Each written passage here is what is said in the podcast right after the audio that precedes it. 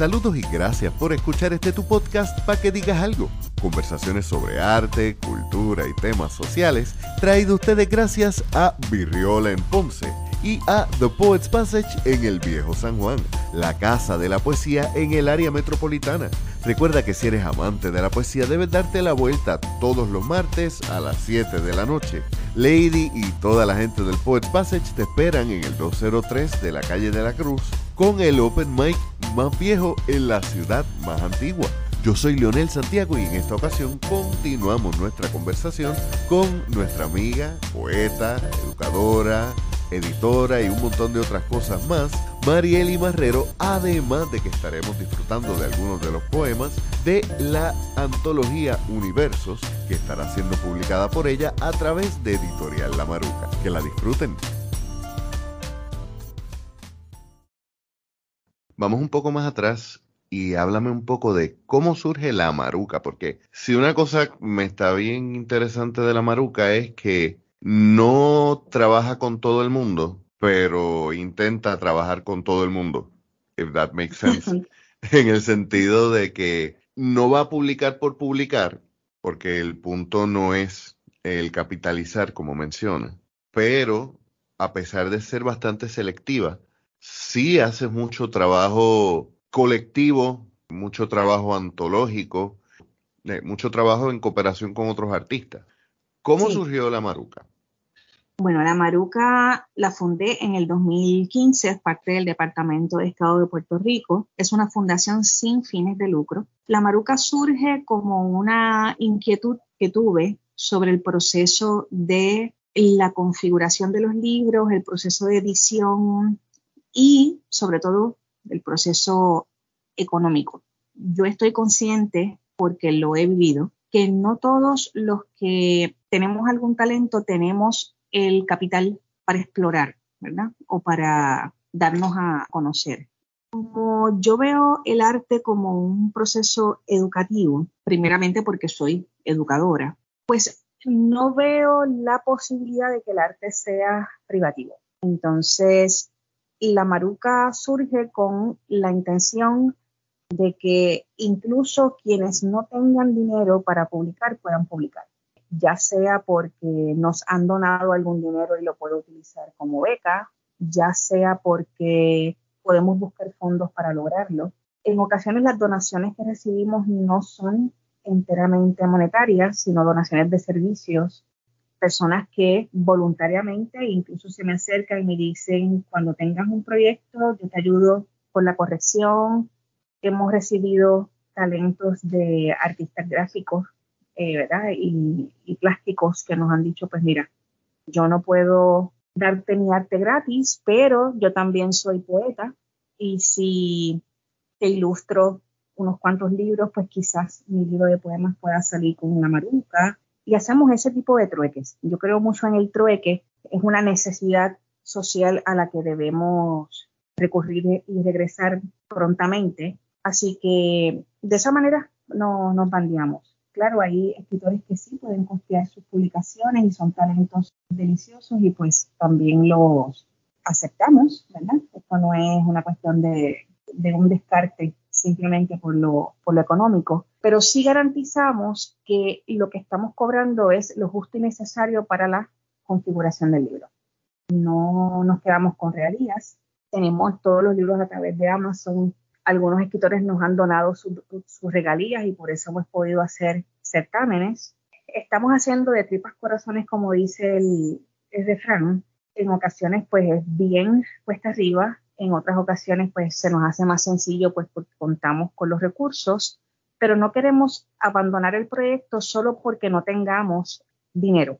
Entonces, de esa manera, hemos creado un círculo de escritores que tienen la conciencia de cómo funciona el proyecto, que aunque no lo creas, ha sido bien complejo, que entiendan y que crean en lo que nos proponemos con el proyecto.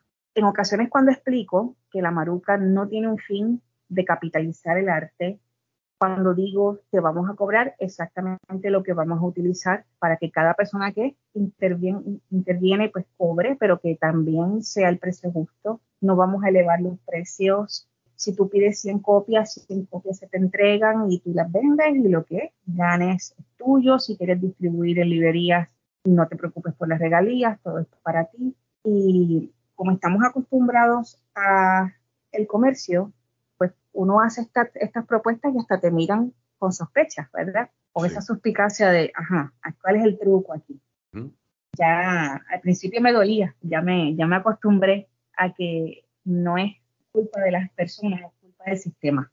Así que no es, no es nuevo para mí enfrentarme a la mirada de extrañeza. En ocasiones lo que queremos también, ¿verdad?, es identificar talentos y darles la oportunidad que no siempre hay un trueque. Estamos trabajando de mil formas. No te puedo decir que es una sola fórmula con la que siempre estamos trabajando porque lo hemos hecho de mil maneras cuando te hablo de donación de talentos, pues en ocasiones es, pues yo quisiera montar una, una antología que trate sobre este tema y en ocasiones pues esa es la donación, ¿verdad? Que cada poeta me regale siete poemas. Y esos fondos siempre se utilizan para crear otros proyectos y para crear certámenes literarios. Tú sí tienes una fórmula y es hacer de tripas corazones, como dijiste, has trabajado yo creo que casi todos los géneros literarios, ¿correcto? Sí, hemos trabajado, te voy a hablar de las colecciones, porque la Maruca tiene esa particularidad. Nosotros tenemos colecciones literarias. Hemos publicado todos los géneros literarios, casi todos los géneros literarios. Tenemos la particularidad de que dividimos los textos por colecciones y esas colecciones corresponden precisamente a los géneros. La colección Argema es la colección antológica de poesía. La colección Saturnia es la colección en que publicamos textos de un solo autor o de una sola autora. Cardui, que es de varios, varios ensayistas. La colección Pupa es de ensayos de un solo autor. Distritia, que son cuentos de varios autores, o sea, antológicos. Y Mago, cuentos de un solo autor. Neoptera, que son novelas, Estadio, publicamos bajo esta colección teatro y microteatro, Cetina, que son memorias, Oruga, que son textos infantiles, Probóscide, que es la colección de novelets, novelas cortas, y nos iniciamos con el libro Acuarios de Yandra Merced, que no es un libro literario, es un libro de pintar. Y esta es la colección Colias. Es un libro de pintar para adultos. Yandra es una de nuestras artistas colaboradoras y trabajamos su primera exposición a nivel de, libro, en manera de libro de pintar. Ella expone ahí una propuesta sobre un mundo fantasioso marino, bien interesante. Ella es la que te ilustró, que está ilustrando eh, Malmuerta, ¿no? Malmuerta lo está ilustrando Yandra Merced. Eh, ella también va a ilustrar otro poemario que tengo en el tintero que se titula Atomizadores. Ok. Sí, que se suponía que Atomizadores iba a salir antes que Malmuerta, pero Malmuerta se metió de por medio. Eso me ha pasado ya en dos ocasiones porque se suponía que Inamable surgiera primero que Diez Bocados, esos son mis dos poemarios. Sin embargo, Diez Bocados lo publiqué en el 2016 y E Inamable surgió en el 2017. Eso es para que veas el proceso, ¿verdad? El, eh, el nivel de pensamiento que le damos a las publicaciones, no siempre convienen unos textos antes que otros y todo eso lo tomamos en consideración. Te quería comentar que la Maruca trabaja en forma de propuestas, o sea que si nos están escuchando escritores que quieren publicar con la Maruca, estamos recibiendo manuscritos. Es una forma rara de llamarle, ¿verdad?, la propuesta del libro, porque ya manuscritos no se hacen, pero bueno, estamos recibiendo textos o borradores. O borradores, eh, incluso propuestas para trabajar desde la mentoría. Yo quisiera escribir un libro sobre y se hace un plan de mentoría para la escritura. Así que estamos recibiendo poetas nuevos. Eh, tenemos una agendita bien cargada de aquí a diciembre, pero tenemos un año tras el otro para seguir agendando y seguir creando. Es raro que yo no se me haya ocurrido hacerte esta pregunta hasta el día de hoy, pero los nombres de todos estos grupos, subdivisiones, como querramos llamarle, bajo los que tú trabajas en la Maruca, ¿de dónde salen todos esos nombres? La Maruca, a pesar de que es una sola palabra, realmente eh, son dos, era la Maruca. Eh, la Maruca es una mariposita negra que se mete en todas partes. no es la mariposa más hermosa. De hecho, las marucas evolucionan según la alimentación. Así que las más bellas, pues uno sabe que han comido de frutas, flores, y las más feas, pues han comido eh, excremento y madera, etc. Eh, elegí la maruca porque mi casa siempre está llena de esas maripositas. Entonces, eh, con el propósito de crear una editorial que se fuese alimentando de todo lo bueno para crear un animalito hermoso, pues elegí el nombre.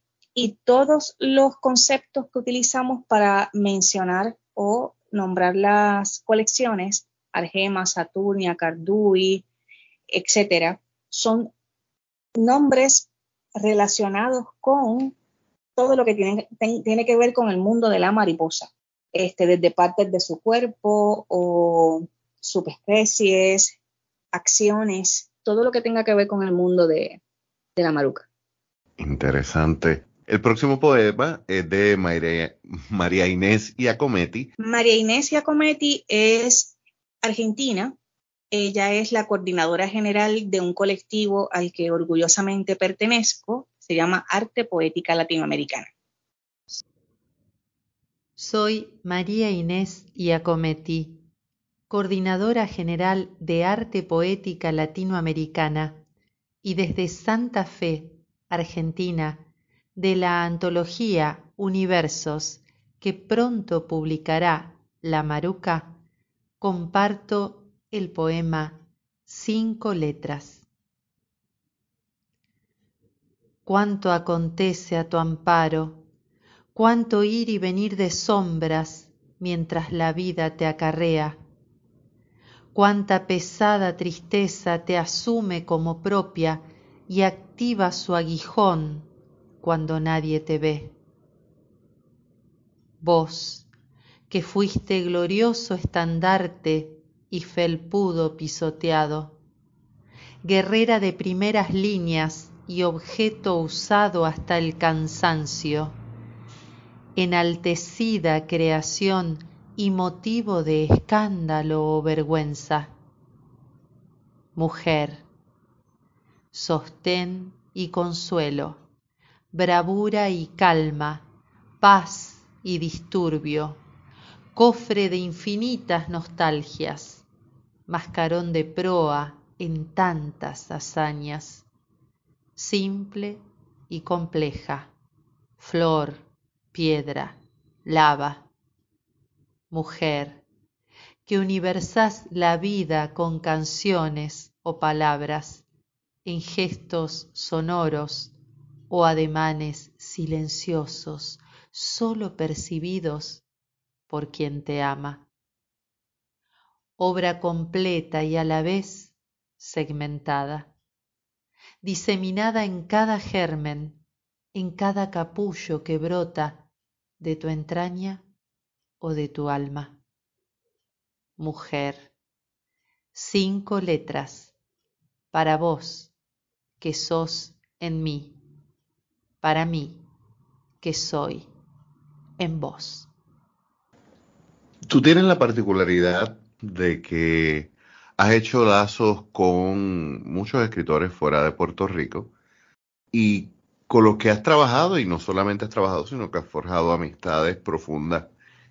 ¿Cómo es que llegas a este colectivo eh, que mencionaste, de que preside Giacometti? Ella es la coordinadora general, el director es Adalín Aldana Amistad, que es un colombiano, un poeta colombiano, realmente quien me sugiere ante Adalín para pertenecer a este colectivo es Omaira. Omaira también ha publicado con, con la Maruca, oiremos un poema de ella más adelante. Ellos están en el compromiso de unir a Hispanoamérica y a Latinoamérica por medio de la virtualidad en principio, ¿verdad?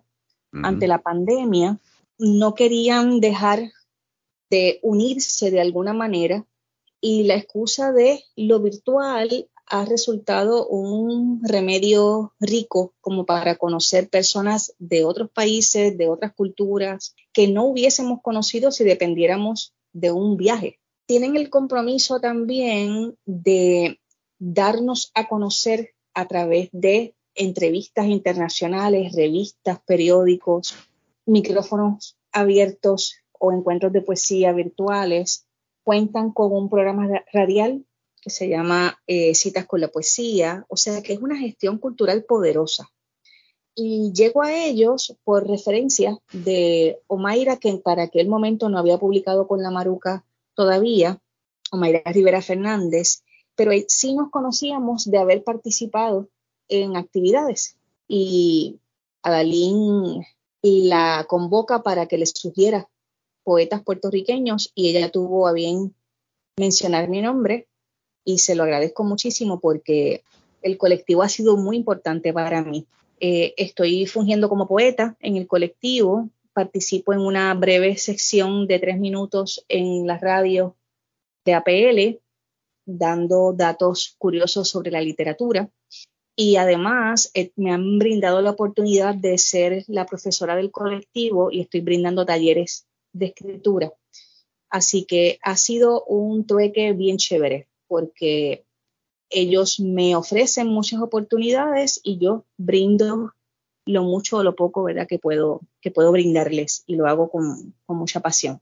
Hablando de compartir con escritores de otros países, obviamente por distintas, por muchas razones, pero culpemos al colonialismo y a la al estado de que somos una isla, estamos separados de otros países por agua. Pero nosotros muchas veces no tenemos contacto directo y fácil con, con extranjeros, por lo cual nuestra poesía trabaja mucho lo, lo nuestro. Cuando digo lo nuestro es tanto lenguaje muchas veces como experiencia. ¿Qué, diferencias tú notas en el lenguaje, en el trato de, las temáticas, cuando tú escuchas poesía de otros países actual? Fíjate, difiero un poco de lo que has comentado, porque en mi experiencia y los académicos puertorriqueños no tienden a lo puertorriqueño, tienden a lo extranjero. Si hablamos de el contacto directo con, otros poetas de otros países, considero que quizás es la, pues, la limitación de, mm, no quisiera decir, ¿verdad?, el limitante de, pertenecer a, una isla, sino quizás de oportunidades para darnos a conocer en otros, en otros países. Pero sí, una de las grandes diferencias que he notado es que por lo menos los puertorriqueños que estamos participando, Omaira Rivera Fernández, Aurelio Vidal y yo, eh, no trabajamos tanto con lo nacional, con el tema con el tema costumbrista o con los símbolos patrios, y eso sí lo veo en la poesía de otros compañeros hispanos y latinoamericanos. Eh, sin embargo, Sin, embargo, sí he notado pues que independientemente del país del que somos, pues hay unos temas recurrentes que han sido igualmente recurrentes en la historia de la literatura, ¿verdad? Como el amor, la naturaleza, el tiempo, el existencialismo, etc. Sí noto una, una querencia por escuchar voces diversas, me refiero a voces de otros países, ¿verdad? Eh, en arte poética latinoamericana también se hacen encuentros de poesía en el programa radial en que se presentan varios países a la vez y podemos ver desde diferentes, como es lectura de poemas, ¿verdad? Pues diferentes acentos, que también es una experiencia bien atractiva. Eh, pero sí vemos que la poesía, independientemente de dónde se cultive, tiene unos temas que son recurrentes y que no van a dejar de serlo. La muerte, la vida, la maternidad, la naturaleza, el amor. Lo importante es ver cómo se expresa. De todo se ha escrito ya. Así que la, lo importante es ver qué propuestas innovadoras han surgido a través del mundo sobre estos temas que ya han sido tan trabajados. Una de las cosas que a mí siempre me ha fascinado de la poesía es el hecho de que siempre hay un formato nuevo o siempre hay una remezcla de formatos antiguos para crear unas nuevas formas de poetizar. ¿Cómo el, el tú exponerte a, a otros países, no solamente latinoamericanos, también tú en, en este libro de Malmuerta tienes epígrafe de poesía portuguesa, eh, tienes poesía, aunque la citas en español, de poetas quechua, si no me equivoco. Además de que hablas italiano, por lo cual también conoces esos idiomas. Y creo que te hice esta pregunta, pero siempre me gusta ir sobre estos temas, pues, sobre todo cuando hablamos de, del momento de escribir. ¿Cómo el tú tener esas herramientas, eh, esas referencias lingüísticas, eso, esa experiencia de haber escuchado la poesía en el mismo idioma pero con otros acentos, cómo eso informa tu poesía y la lleva, en mi opinión, a un nivel más universal que el nacional, que muchas veces gente como yo, por decisiones y parte de lo que es mi propuesta poética, pues nos inclinamos más al nacionalismo o a, lo actual y local. ¿Cómo eso ha informado tu poesía? Pues lo primero que te voy a comentar es que yo no escribo para la inmediatez. A mí no me interesa dejar una huella literaria. Posiblemente de aquí a 100 años nadie me, me, lee, nadie sabe quién soy yo, y eso también está bien. Yo escribo por una necesidad de exploración temática. Escribo como educadora, partiendo de que, como te mencioné anteriormente, la cultura y el arte yo lo veo como una herramienta educativa o como el fin de la educación. Así que no estoy tan pendiente a qué estoy dejando para los demás, porque posiblemente es nada.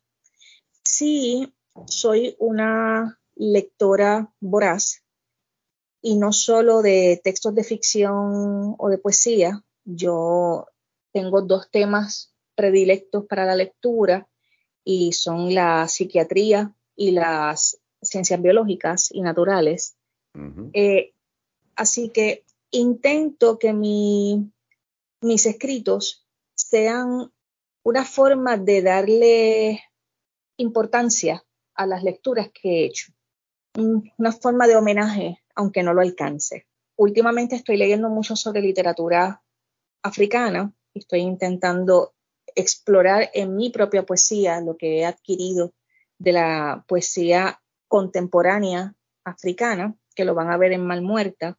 Así que yo lo que intento con mis textos es que mis lecturas se vean reflejadas quizás no intertextualmente, pero sí que yo entienda con lo que escribo que he pasado por un proceso autodidacta en muchas ocasiones.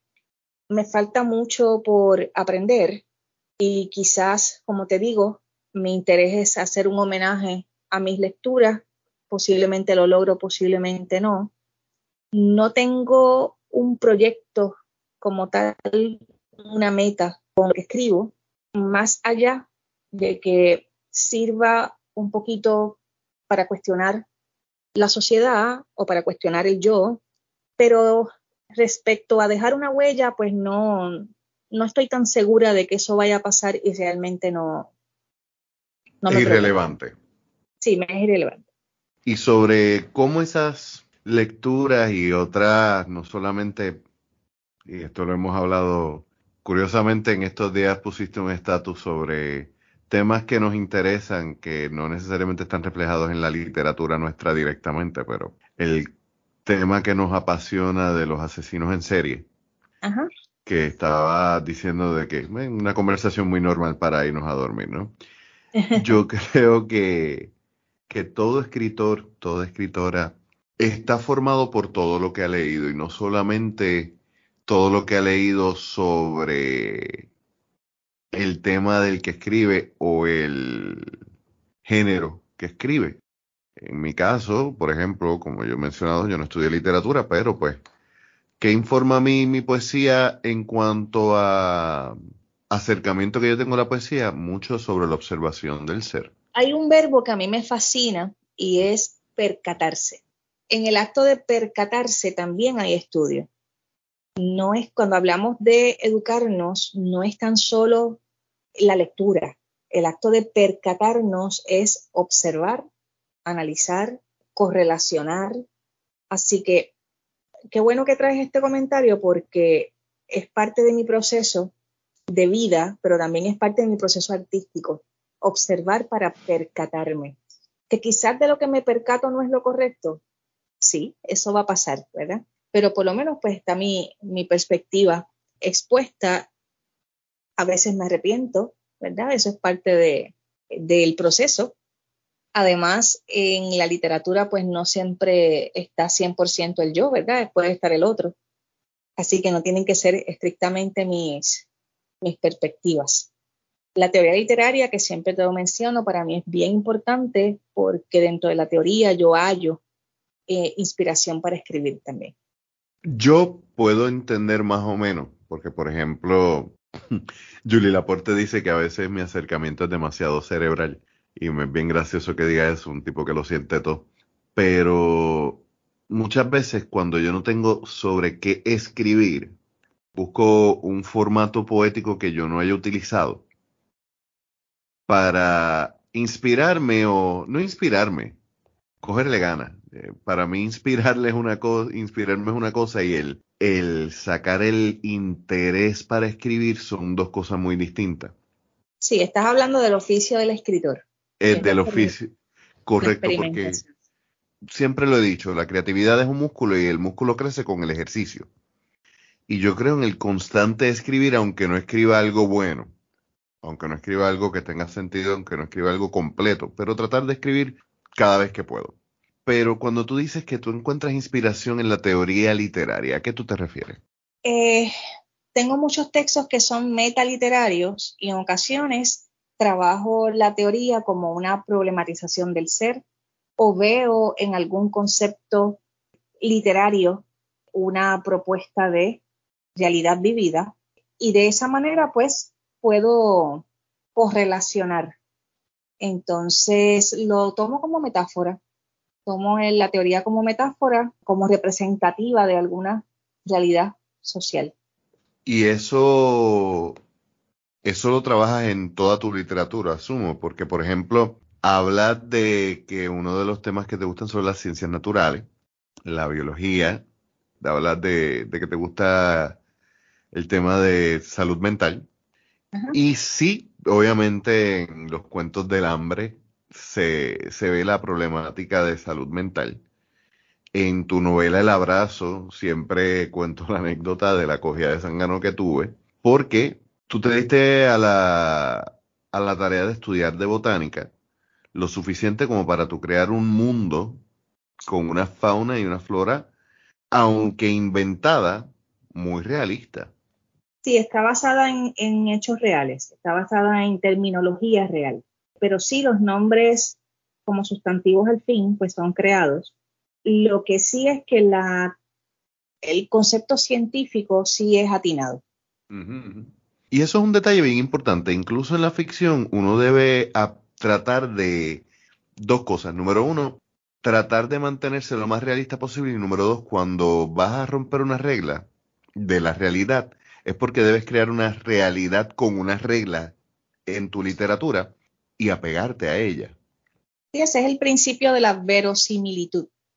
No queremos crear textos 100% realistas ni 100% representativos de la realidad, con que sean textos verosímiles es suficiente.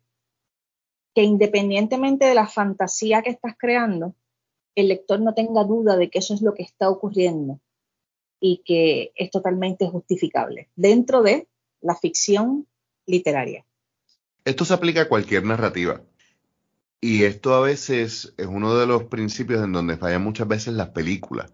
Los famosos muchas veces plot holes. Es por no, por no apegarse a ese principio porque tratan de, de retratar o de escribir o de narrar lo que suena más intenso, lo que suena más excitante, pero no es lo realista. Ahí es donde como que empezamos a perder al lector. Sí, el principio de la verosimilitud es un enganche también, porque si creas verosimilitud dentro de la fantasía o dentro de la ficción, lo que estás creando es que el lector pertenece a ese mundo, lo comprende y lo acepta como una posibilidad de realidad, aunque sea literaria. Vamos a otro poema. La próxima poeta es alguien bien querida acá en el sur, Carmen Meléndez. Háblame un poquito del poema que nos presenta para esta antología. Carmen Meléndez es parte también del tercer proyecto a coro Universos. Universos está dividido por temáticas. Vamos a escuchar uno de sus poemas. Cada poeta produjo siete poemas para este libro. Saludo. Mi nombre es Carmen M. Meléndez Torres, poeta puertorriqueña, de la antología Universos que pronto publicará La Maruca, les comparto el poema Loba. Y mientras tanto, otro encuentro con tu boca, acechando el anochecer en tus ojos, devorando ansias con hambre de siglos, ardientes besos de insaciable locura, aullando a la luna, asumiéndome loba. Mi aroma, carnada infalible que desarma tu sexo, narcótico hechizo que domina hasta tu sombra. Flor de cacao, vainilla, arándano y rosas. Detectas en mi cuerpo un sabor afrutado que tanto te provoca. Mi lengua elíptica en tu cuello traza el mapa de senderos nuevos que descubren mis labios. Voy acercándome a tus puntos cardinales entre el meridiano cero y el portal al universo con la carne encendida en llamas, no hay vuelta atrás bajo este azul cielo, fogosa danza, estallido de galaxias, vibrando al unísono del umbral perfecto. Exquisito animal nocturno, indefenso en mis manos, que no tiene idea del efecto de mis conjuros, veneno dulce, de abrazo sagrado, sobre mis pechos alados, la melodía de la pequeña muerte. Tu piel saciada por las huellas de mi boca y yo imaginando volver a tenerte. Es bien curioso le, eh, escuchar un poema así de Carmen. Porque la imagen que yo tengo de Carmen es tan wholesome, tan. un rostro tan inocentón, y no lo digo en mala forma. Yo creo que Carmen es una persona que, si alguien me dice es como Julie, si alguien me habla mal de, de Carmen, dudo de la otra persona, ¿verdad? Pero. Mira, mm, Carmen, Carmen es pasión pura la literatura erótica merece un libro de, de Carmen Meléndez. Carmen fue mi estudiante en talleres de escritura creativa y su fuerte es la literatura erótica. Y la trabaja desde una particularidad y es esa atención a el yo, que es tan importante, es tan importante. Por lo regular, prestamos mucha atención al otro cuando escribimos eh, poesía erótica y cómo el otro y el otro y el otro. Pues Carmen trabaja con el otro, pero a ella le fascina exponer al yo, cómo se siente ese yo en medio de ese erotismo. Y debo decir que Carmen es como que el, prototipo perfecto de con quienes yo quiero seguir trabajando en la Maruca. Una mujer talentosa, humilde, divina para estar. Así que espero que nos esté escuchando para que reciba este mensaje de que pronto tiene que publicar un libro solita. Como yo digo, no, no estamos obligando, estamos empujando a la dirección correcta de forma insistente. Exactamente. Y eso también es una de las cosas, hablando de tus talleres, es que tú sacas lo mejor de, del poema y del poeta sin cambiar a ninguno de los dos. Este proyecto de universos ha requerido mucha reescritura o ese trabajo de mesa se ha trabajado de forma bastante rápida? Pues el trabajo de mesa en Universos no fue tan exhaustivo como en Derrámate, porque eh, le di bastante libertad para sus propuestas, siempre y cuando cumplieran con las consignas de las instrucciones. Como cuento con personas de República Dominicana, Argentina, Costa Rica, Puerto Rico, pues también quiero ver cuán espontáneos fueron estos poemas a la hora de la, de la creación. Así que el trabajo de reescritura no ha habido. Sí ha habido, por ejemplo, personas que me han enviado eh, más de un poema para cada parte para que yo elija. Como te mencioné ahorita, personas que escribieron exclusivamente para el libro y otros pues que otras muchachas que fueron buscando dentro de sus textos, ¿verdad? Que, que cumplía con, con, las expectativas o una combinación de los dos procesos. Belkis Marte es una de las poetas que va a estar participando, ella es de República Dominicana, residente en Nueva York, y es bien curioso, ¿verdad? Porque Belkis es principalmente escritora de textos infantiles, pero no está limitada a eso, ¿verdad? Ella también es parte de arte poética latinoamericana, es embajadora de su país en este colectivo, y en este libro, pues vemos a una Belkis diferente, alejada de la literatura para niños, aunque ella también ha publicado textos para, para adultos. Pues me gustó rescatar ese lado particular de, de la escritura de Belkis. Estas entonces, estas antologías, cuando las haces en la Maruca, no siempre son una invitación abierta, sino es una selección a quienes tú convocas, ¿no? Sí, los proyectos siempre son por convocatoria y los certámenes sí son abiertos. ¿Cuáles han sido los certámenes que ustedes han trabajado anteriormente y que van a trabajar próximamente? Ok, el último certamen que trabajamos fue Máscaras. Se dio como consigna el tema de la máscara literal o metafóricamente, alusiones a la palabra en máscara, enmascararse, enmascarados. De esto surgió una antología. Anteriormente trabajamos con crianzas. la convocatoria fue poemas para los niños, escritos por adultos. De ahí surgió un libro de actividades para niños. Tiene los poemas, pero también tiene páginas para colorear, actividades bien vintage, eh, inspiradas en cada poema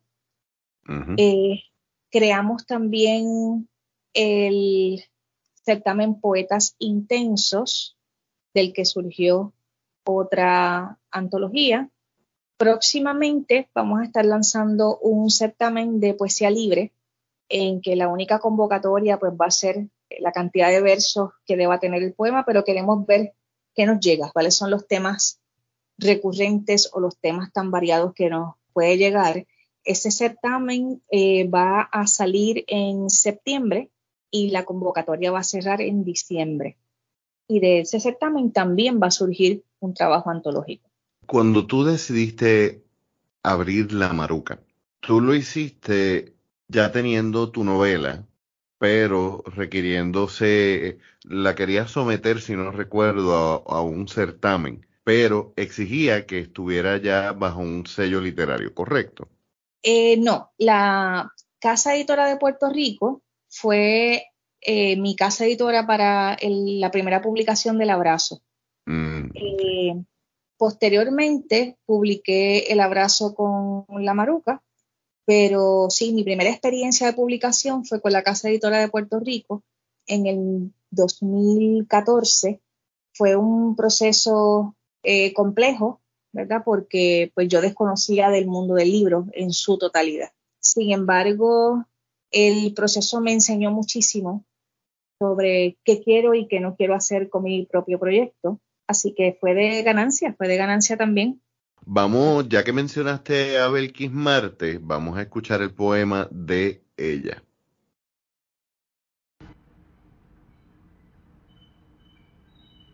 Soy Belkis Marte, poeta, embajadora de arte poética latinoamericana en la ciudad de Nueva York. De la antología Universo, que pronto publicará La Maruca, comparto el poema Pasa tiempo. Pasa tiempo. Llévate la angustia que te atañe. Pasa, que necesito conciliar el sueño para recuperarme. Pasa, condenado tiempo.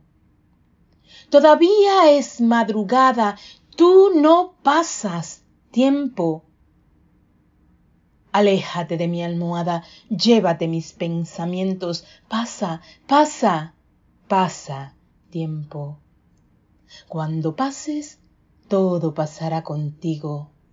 Te llevarás mis angustias, mis desvelos, te llevarás mis ansias lejos de mí. Pasa, pasa, bendito tiempo. Eres el único que no traes de vuelta lo que alejas te lo llevas sin pesares, sin remordimientos, pasa, cual mariposa, pasa, pasa, condenado tiempo.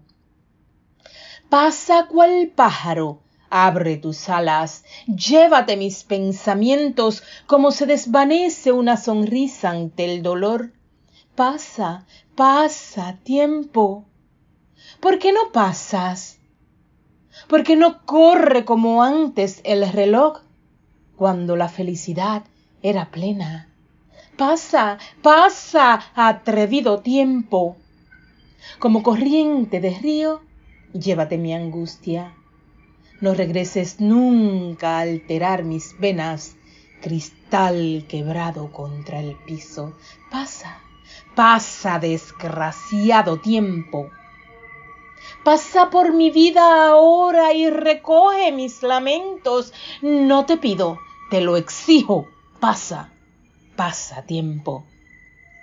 Pasa, sanación de mi corazón. Mis huellas serán una sombra en el pasado. Vieja o muerta, mi alma vivirá. Serás mi testigo. Pasa, pasa tiempo. Aléjame ahora del castigo me renovaré en ti. Sé que estás dando tiempo al tiempo, que acabe ya la tortura de una vez ya. Pasa, pasa, tiempo. Yo que padezco de insomnio, yo que padezco de, de momentos de dolor intenso, sí, a veces siento que el tiempo se detiene y quisiera que corriera es un lado totalmente distinto, ya que lo que hemos trabajado o que hemos escuchado hasta ahora es erotismo. No sé si quieras hablarme de las partes que trabajas en Universo. Pues mira, María Inés eh, nos propuso anteriormente un texto que es sobre la mujer. Eh, Andrea también eh, trabajó sobre ese, tema para este programa. En el concepto del libro vamos a ver varias partes.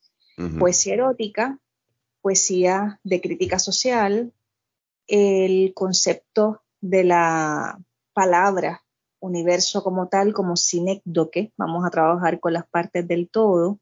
Hay temas de corte precisamente sobre el tema de la mujer. Así que es un, libro bien variado. Eh, sin embargo, pues se va a ver la, la cohesión que hay entre todos los temas y, cada una de las poetas. Cada una tiene una voz bien particular y aunque los temas sean los mismos, pues las aproximaciones son bastante diversas. Y eso es una de las cosas hermosas de la poesía, que a la hora de la verdad, los temas siempre van a ser los mismos. Los temas, el mundo es mundo y las experiencias humanas varían en los detalles, pero a grandes trazos siempre hay una conexión porque tenemos las mismas experiencias a nivel de, emociones, pero siempre es hermoso ver cómo, cómo la literatura diversifica toda, toda experiencia y la hace humana, personal, pero también universal. Así mismo. El arte en general hace eso. Aprovechemos que hemos estado trabajando poesía fuera de Puerto Rico. Vamos a continuar escuchando parte de este proyecto Universo. Y vamos a escuchar a Margaret Jiménez Marín. Ella es de Costa Rica. Habla un poco de su poesía y por qué decidiste llamarla para esta eh, antología. Margaret tiene una noción del arte muy vehemente. Ella es muy entregada, muy apasionada y eh, creo que tenemos mucho en común porque no vemos el arte solamente como una expresión lúdica, sino como una posibilidad de expiarnos de lo que nos percatamos, sentimos y queremos provocar. Y la poesía de Margaret es muy intensa. Margaret también es educadora eh, como Belkis, también ha escrito para niños, así que hay eh, una, una mente muy amplia en Margaret. Excelente, vamos a escuchar su poema.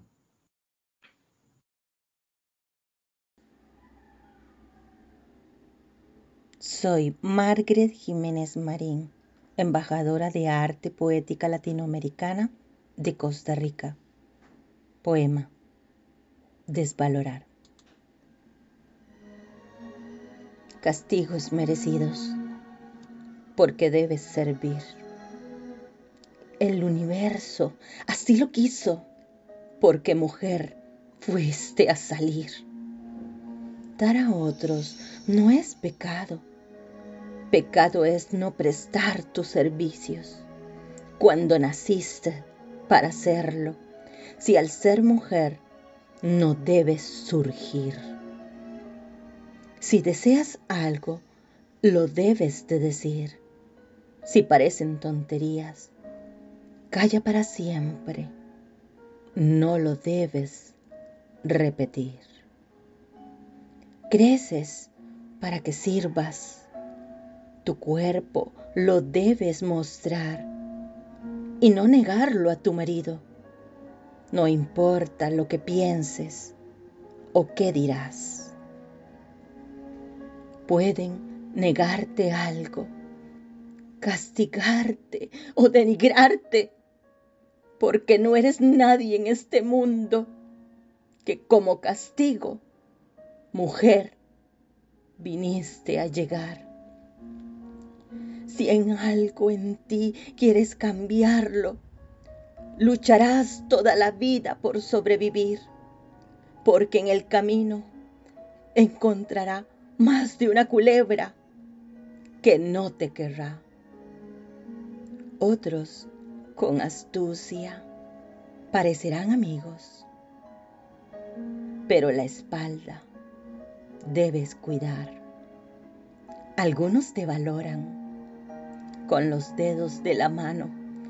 Estos verdaderos amigos se contarán en este universo ese valor y aprecio te lo tendrás que ganar.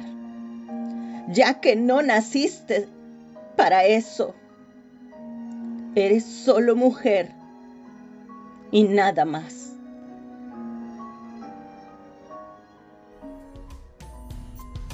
Vamos a dejarlo hasta aquí el día de hoy. Creo que todavía queda bastante por desenmoñar de esta conversación y hemos están, como siempre, en las notas del episodio encontrarán los enlaces para visitar el blog de nuestra compañera y sus redes sociales, además de los enlaces para nuestros Riola en Ponce y The Poets Passage en el Viejo San Juan. Y por último, el enlace para nuestro website www.paquedigas.com donde podrán encontrar nuestras redes sociales, los episodios anteriores del podcast y próximamente estaremos entrenando nuestro blog también. Espero que lo hayan disfrutado y nos escuchamos la semana que viene.